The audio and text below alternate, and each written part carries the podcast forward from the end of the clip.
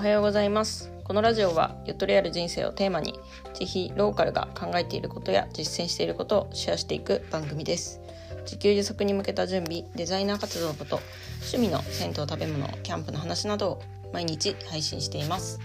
はい。皆さんおはようございます。趣味の銭湯食べ物キャンプの話って言ってますけどそんなにその話してないですよね。食べ物の話とかしてたしてたっけって感じなんですけど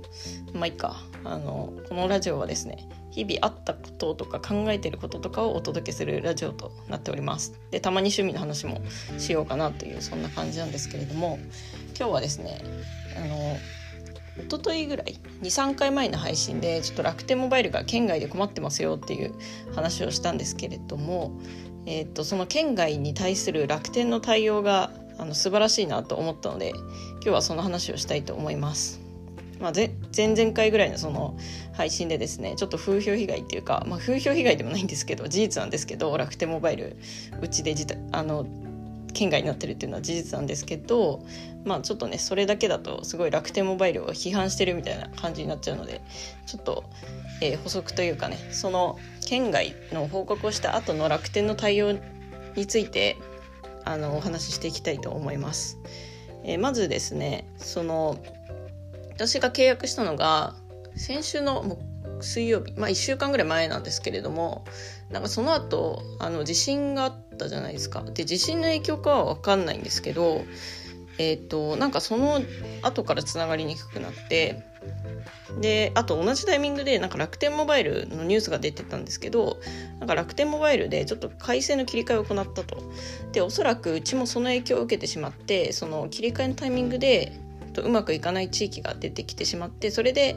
えー、県外になってしまったっていう話なんですね。なのでそのまあ先週の金曜か、うん、土曜ぐらいかな？にその県外になってますよっていう風なえー、報告をしたところ、えー、っと今週の初めぐらいにですね、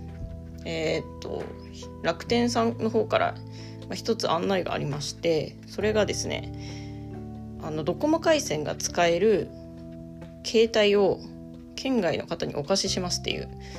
まあ、携帯というかスマホですね端末をお貸ししますっていうあの案内が来たんですよ。完全に無料でですねあのスマホを1台貸してくれるっていうんですね。これマジかと思って。うん。でしかもそのスマホが昨日届いたんですけれどもあの申請その案内が来て申請してその2日後ぐらいにはもう届きましたね。でそのスマホを見ていろいろびっくりというか本当に新品ピカピカのあの綺麗なねアンドロイドのスマホが届きまして、えー、結構多分最新機種だと思うんですね。ファーウェイのえっ、となんかノバライトみたいなやつ。ちょっと正式な端末名忘れちゃったんですけど。とりあえずファーウェイの結構新しい感じのスマホです。顔認証とかもついていてすごいね高性能のような匂いがしてます。私のはもう6年ぐらいは iPhone を使ってたのでこの Android の最新機種っていうのをずっとしばらく見てなかったんですけど Android ってこんな感じなんだっていうのが、えー、分かってちょっと嬉しかったです。でえっとしかもですねこのスマホのまあスペックというかその端末のスペックだけじゃなくて通信の方も結構充実していましてあのデータ専用の通信しかできないスマホが来るのかなと思ったら一応電話番号もついてるんですね。なので電話としても使えるということででかつ、えっと、データ容量も多分なんですけどなんかあんま詳しく書いてなかったんですけど月月間、えっと、24ギガバイトかな？くらいまで使えるっていうことでね。これ月間24ギガバイトって普通の他の会社で契約したら月3000円とか安くても2000円とかぐらいかかるような容量なんですけど、まあ、そんなねすごい高スペックな顔認証までついてる、えーとデータもたくさんあるスマホっていうのをまあ県外の人だけですけどあの貸してくれるっていうのはすごいねこれは神対応だなというふうに思いました。なんかひょんなことからですね私が今 iPhone と Android2 台持ちになってるんですけれども、まあ、これを機にですねちょっと Android の使い勝手を、えー、と確かめていきたいなというふうに思いますまあ、この端末についてはもちろん返却はしないといけないんですけれども、えっとまあ、うちが県外でその通信が不安定になってる間は多分ずっと貸してくれるっぽいんですよね。で、えっと、おそらくそれが解消されたタイミングで返すっていう形になります。はい。で、それとですね、えっと、今度ですね、楽天モバイルさんの方から、うちの方に調査に入ってくれるそうです。なんか、総勢、楽天モバイルの人って総勢 3, 3名でですね、あのうちの自宅に来て、で、あの、どういうふうな状況なのかっていうのを確認して、まあ、具体的にあのどうするのかっていうところをまあ、検討してもらえるみたいでま楽天モバイルって本当にその昔はあの昔の楽天モバイルはドコモとか au とか大手の回線を借り借りてで格安 SIM として提供していたんですけれども、えっと、つい最近ですねその自社回線っていうんですかね au とかドコモとか大手を借りない形での自分たちの回線を作ってで、えっと、それを展開していってで、えっと、広げていくっていうのをやってるんですね。でだからこそそのそういうのってあの、まあ、ネットワーク効果っていうんですけど利用者が多ければ多いほどあの価値が上がるじゃないですかその使う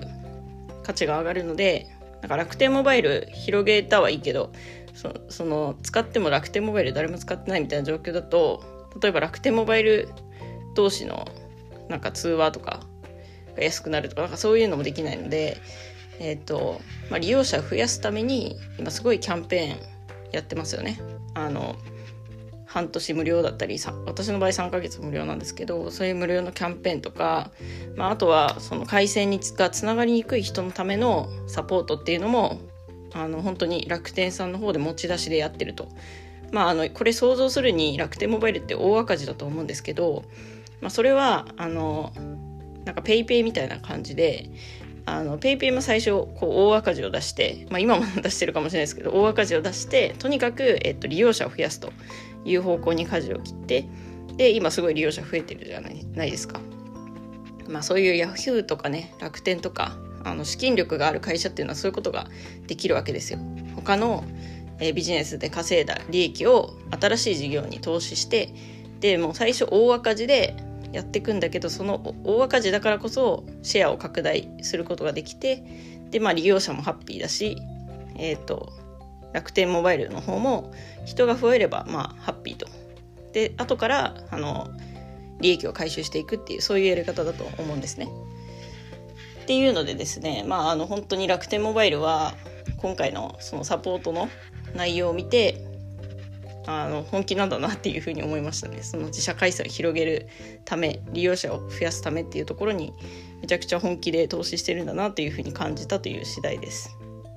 だって一人の人にまあその県外をの報告をした人に端末を貸す。しかもそれたあの多分楽天モバイルが独自で普通にドコモと契約して